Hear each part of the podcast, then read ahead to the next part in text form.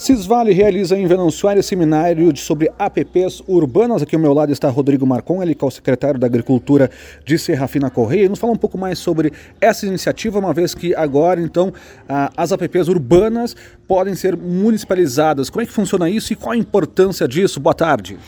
Boa tarde, boa tarde aos radio ouvintes, tudo bem? É um prazer estar aqui na, na cidade de Venâncio, poder falar sobre a nossa experiência, a experiência que nós tivemos lá no nosso município, lá em Serafina.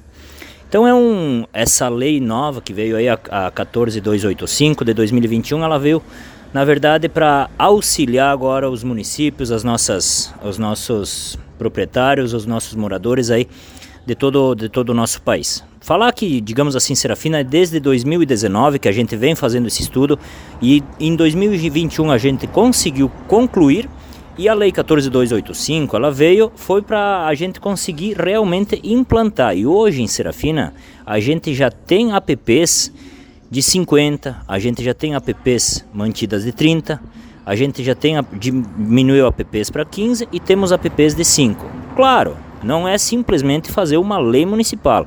É necessário realizar um estudo, é necessário realizar audiências públicas, é necessário consultar o Conselho de Meio Ambiente, é necessário mudar o plano diretor e criar uma lei municipal. Com relação, por exemplo, a, aos imóveis já existentes, mudou muita coisa na, com essa nova lei? Com certeza, com certeza existiam imóveis, porque a lei antiga, a 12651, ela era uma, ela era uma lei que ela restringia bastante. Na verdade, a lei existia, mas eu pergunto, ela era respeitada? Muita gente construía irregularmente e acabava município perdendo com taxa de impostos, ambientalmente não era respeitado porque sistema sanitário não, não, não era vistoriado. Então, eu acredito que não só em Serafina, como os demais municípios, tínhamos esses problemas.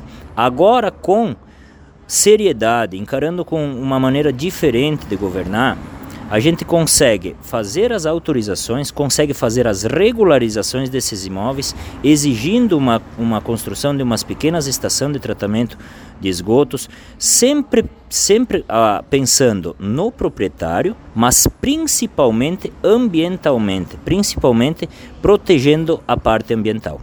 No limite, essa nova regra, essa nova lei permite favorecer o empreendedorismo também.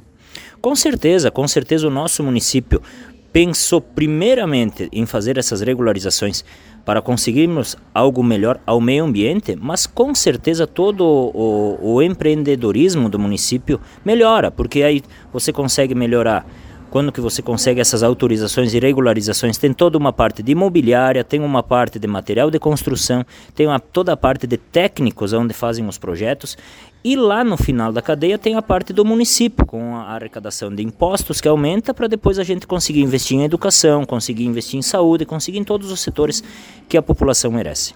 Secretário, parabéns pelo trabalho desenvolvido em Serra Fina Correia e parabéns também por essa iniciativa agora já apresentada também no seminário do Cisvale.